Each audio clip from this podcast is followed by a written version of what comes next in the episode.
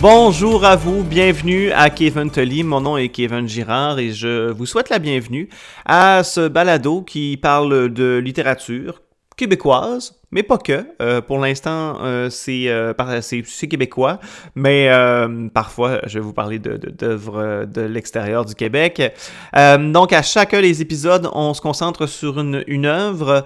Avant de commencer cette semaine, j'ai le goût de, vous amener sur une piste un petit peu différente. J'ai fait des recherches cette semaine à propos du genre du mot COVID-19. Vous savez, donc, euh, on est en période de confinement en ce moment. J'espère que ça se passe bien de votre côté. Euh, mais euh, j'ai eu récemment une personne qui m'a écrit sur Facebook, qui a fait une publication sur Facebook, en fait. Une personne qui, donc, qui vient d'Afrique, avec qui j'ai déjà été en cours à, l'Université du Québec à Chicoutimi, et qui se demandait pourquoi au Québec on utilisait euh, COVID-19 au féminin. On disait la COVID-19, alors que à certains endroits du monde, à d'autres endroits dans le monde, euh, on utilise le COVID-19 et certains membres de la communauté scientifique utilisent le COVID-19 au masculin. Alors j'ai fait quelques recherches et voici donc ce que j'ai trouvé. En fait, c'est que lorsque la maladie a été euh, découverte, le nom premier, le nom complet de la maladie, c'est le SARS-CoV-2. Alors, euh, et comme ce nom-là était au masculin, euh, donc on, lorsqu'on a trouvé un mot plus facile à prononcer, donc en l'occurrence COVID-19, on l'a tout de suite masculinisé, on l'a mis au masculin, donc le COVID-19. Sauf que récemment, il y a quelques semaines, quelques mois euh, plus, tôt, euh, l'Organisation mondiale de la santé a émis un communiqué pour dire que euh, elle préférait que COVID-19 soit employé au féminin pour rappeler donc à l'oral, que c'est la maladie COVID-19 ou la maladie à coronavirus. Donc, elle a recommandé de féminiser le mot. Sauf que, voilà, lorsqu'on a un mot nouveau, c'est toujours euh, l'usage qui l'emporte, c'est toujours difficile donc de primer sur l'usage, alors ce que les gens disent finalement dans la rue, euh, dans les médias. Donc, alors comme beaucoup de membres de la communauté scientifique et les médias utilisaient déjà le COVID-19 au masculin, alors c'est pour ça qu'aujourd'hui c'est assez difficile de le changer. Au Québec, on était assez discipliné. J'ai lu notamment euh, un article sur Radio-Canada qui disait que Radio-Canada avait demandé à ses journalistes d'utiliser le COVID-19 au féminin, ce qui fait que la communauté journalistique du Québec utilise la COVID-19 au euh, féminin, comme recommandé par l'Organisation mondiale de la santé. Mais voilà, partout à travers le monde, lorsqu'on a un nouveau mot, c'est toujours l'usage qui, qui va l'emporter. Et là, bien, euh, c'est un mot qui est assez récent, qui date d'il y a quelques, quelques semaines. Hein. Et euh, voilà, donc il y a une confusion sur le genre de ce mot-là, mais on devrait dire la COVID-19. Alors, c'est ce que c'est ce que euh, c'est ce qui est ressorti de mes recherches et euh, je trouvais ça intéressant donc en temps de confinement d'avoir euh, cette anecdote là pour pour partir du bon pied cette capsule littéraire à propos d'un magnifique roman, il s'agit de l'apparition du chevreuil d'Élise Turcotte publié aux éditions Alto. Bon, OK. Depuis le début du podcast, euh, à chacun des épisodes, donc on parle d'une œuvre en particulier, je relève toujours les côtés positifs de chaque œuvre, euh, mais je dois vous l'avouer, c'est pas toutes les œuvres qui me qui, m'atteignent à ce point-là. Euh, j'aime beaucoup j'aime beaucoup les œuvres que je vous présente. Si j'avais une œuvre que je n'aimais pas du tout, du tout, du tout, du tout, du tout, je ne vous en parlerai pas, tout simplement parce que je veux pas critiquer. C'est pas ça mon objectif. Sauf que, ben là, faut se l'avouer, si j'ai des œuvres qui, qui, vont me marquer moins, mais que je, peux en parler en, bien et relever les côtés positifs, bien, à l'inverse, il y a des œuvres qui viennent totalement me chercher. Et là, ça, ben, j'ai pas peur de le dire et j'ai pas, peur, pas peur d'être euh, véritable dans ça. Alors, l'apparition du chevreuil, ça a été vraiment un, coup de cœur de, mon mois de mars, mais ça va être un, coup de cœur de mon année. Un roman qui a été en liste au prix euh, des libraires en 2019. Et, euh, et franchement, là, c'est une bombe. Pourquoi c'est une bombe? Alors, Premièrement, c'est un, roman qui est assez court. ok? Alors, il n'y a, pas beaucoup de, pages. 150 euh, pages, 151 pages un petit peu plus, donc un peu plus de 150 pages. Donc, roman assez court, déjà, moi, ça vient me chercher. Je sais pas pour vous, là, OK, mais euh, moi, j'aime beaucoup les romans courts. Je, suis comme ça un peu dans la vie. J'ai un petit euh, déficit d'attention, mais je ne suis pas diagnostiqué. Mais euh, j'aime les romans courts, punchés, qui vont assez droit au but, ou bien les romans courts qui vont creuser dans un style particulier, qui parfois, sur le long terme, ne viendrait pas me chercher parce que je trouverais ça redondant, mais sur une, courte euh, lecture, euh, c'est parfait. Alors donc, euh, l'apparition du chevreuil, je dis pas que le style est, pas, pas, bon sur le long terme, au contraire, dans l'apparition du chevreuil, mais le fait que ce soit un court roman, moi j'aime beaucoup, beaucoup, beaucoup ça. J'ai l'impression qu'on en lit, pas comme un thriller, mais qu'on le lit vraiment d'une traite. J'aime les romans qui nous mettent rapidement dans un univers d'une traite. Alors pour moi, c'est ça pour l'apparition du chevreuil. Euh, deuxième fait qui fait que ce livre-là est venu particulièrement me chercher, c'est son propos. En fait, on va parler de violence conjugale, oui, mais plutôt de violence psychologique à l'intérieur du roman. C'est assez marqué. Euh, ça, ça, ça, ça, ça, ça, se transporte euh, d'un bout à l'autre, hein, bien sûr. Mais le propos est d'une est d'une véracité assez phénoménal. En ce sens où moi, j'avais l'impression vraiment de comprendre le phénomène de la violence psychologique, de la violence euh, conjugale, de la relation toxique, parce que euh, le protagoniste, le, narrateur en parle de manière assez convaincante.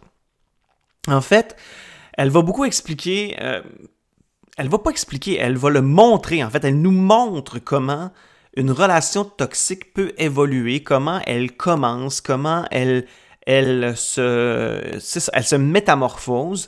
Euh, quels sont les obstacles qui viennent aussi se greffer donc dans une relation euh, toxique, mais surtout quelle est la relation donc entre la personne toxique et la personne qui, euh, qui, qui, qui, subit donc la violence psychologique? Donc, alors donc on a dans l'apparition du chevreuil, donc un propos fort intéressant là-dessus. Et euh, avant de vous en dire plus, je vais davantage vous expliquer qu'est-ce qu'on retrouve dans le livre Qu'est-ce que ça raconte? Alors, l'apparition du chevreuil, c'est l'histoire donc euh, euh, d'une narratrice, c'est une écrivaine qui est féministe, qui euh, a reçu des commentaires désobligeants sur Facebook qui se sont envenimés.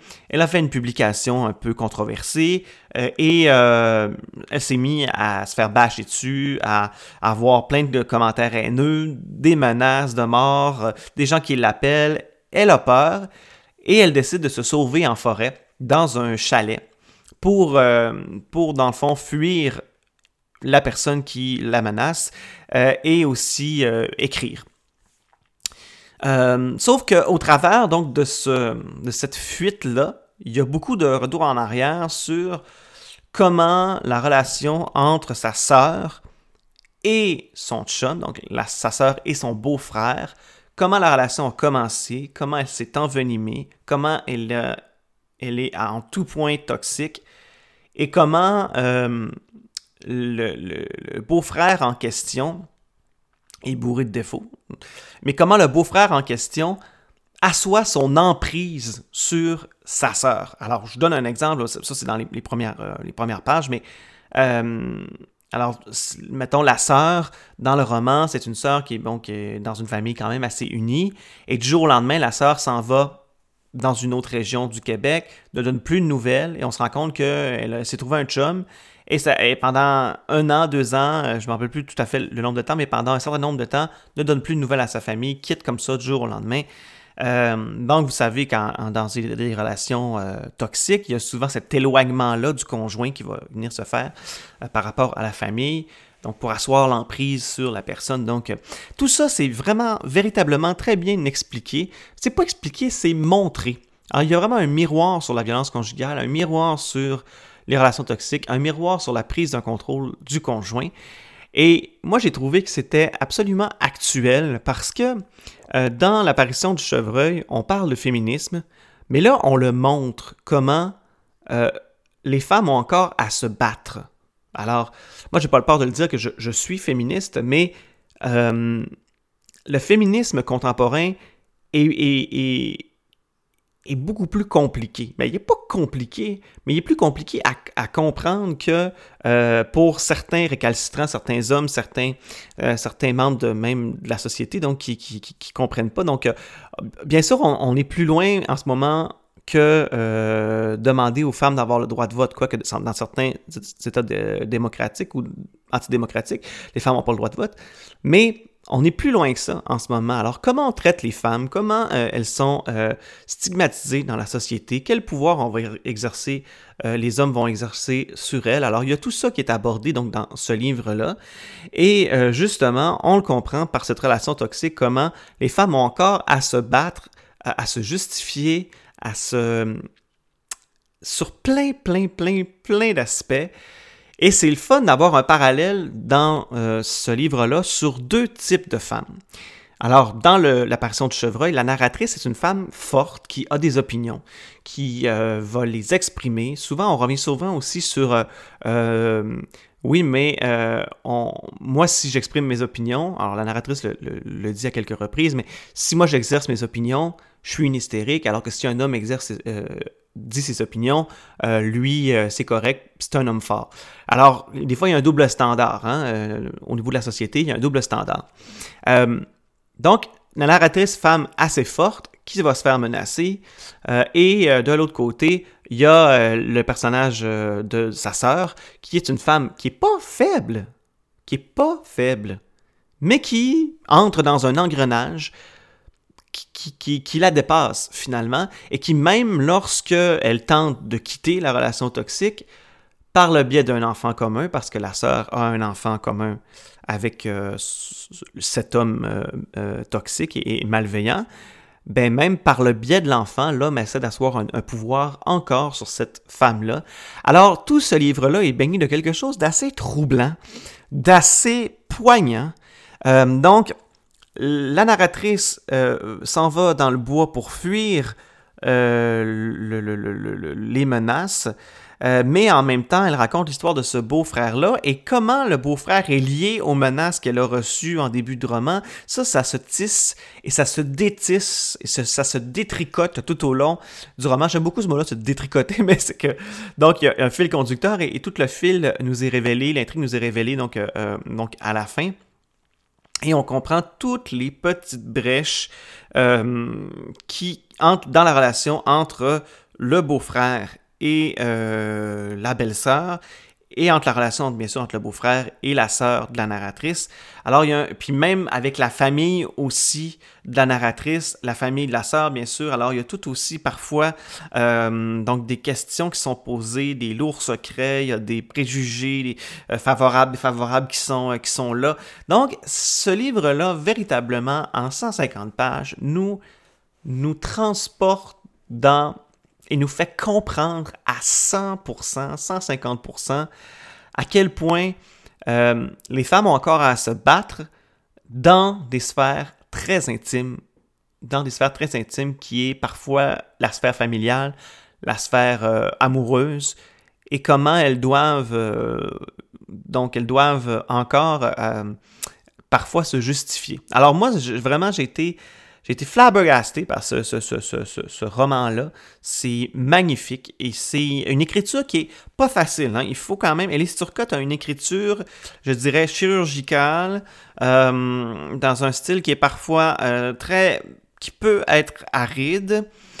Mais, euh, mais on, s'y baigne tout de suite. Moi, c'est parce que c'est tellement vrai comme livre que l'écriture, l'écriture est tellement empreinte de véracité que pour moi, vraiment, ça se lit, euh, ça se lit comme, euh, comme on déguste un bonbon. Je veux dire, il y a quelque chose de... Ben, le bonbon, il est amer dans ce cas-ci, là, mais... Alors, je vous le conseille vivement, l'apparition du chevreuil d'Élise Turcotte euh, aux éditions Alto. voilà, alors c'est un coup de cœur pour moi cette, cette, cette année. Et donc, euh, voilà, je, vous le conseille. Euh, je tourne un peu en rond. Mais tout ça pour dire que, donc, euh, je vous invite à, suivre ma page Instagram, à mon compte Instagram. dans les prochaines semaines, je vais probablement essayer de, de tenter de temps en temps de faire des stories pour parfois aussi, j'aime ça parler, j'aimerais ça parler de livres que je suis en train de lire, donc qui vont éventuellement être enregistrés, parce que la manière dont je fonctionne, c'est que, tu vois, l'apparition du chevreuil, je l'ai lu il y a deux semaines. Euh, et moi, je, comme j'essaie toujours d'avoir juste un épisode par semaine, eh bien en deux semaines, parfois je lis plus de romans. Là, euh, et j'essaie de varier aussi des fois des petits romans, des romans graphiques, des romans de la poésie, euh, des, des, des, livres, des livres d'art par exemple. Alors j'essaie de varier tous les types d'œuvres que je lis. Donc, donc l'apparition de Chevreuil, ça fait, ça fait déjà donc un, petit bout que je l'ai lu. donc je vais essayer donc avec les, les stories peut-être de, de, même de me filmer là, pour parler de quelques livres en quelques mots que j'ai lus, même ceux peut-être de de d'autres années, des coups de cœur de d'autres années, parce que euh, c'est ça aussi, cette année, j'essaie de, de faire euh, euh, un épisode par livre que j'ai lu en 2020. Alors, je ne parle pas des livres que j'ai lus l'année passée, même si des fois j'ai eu le goût en petit péché, parce qu'il y a des livres vraiment coup de cœur que j'ai lu l'année passée ou d'autres années que j'ai le goût vraiment de, faire un, un, podcast, un épisode dessus. Mais là, donc, j'y vais. Donc, ce que vous écoutez, c'est vraiment tous les livres dans, l'ordre que je les ai lus en 2020. Alors euh, voilà, alors je vous invite à suivre donc mon compte Instagram, Kevin Tully, et puis d'ici là, on se dit à la semaine prochaine.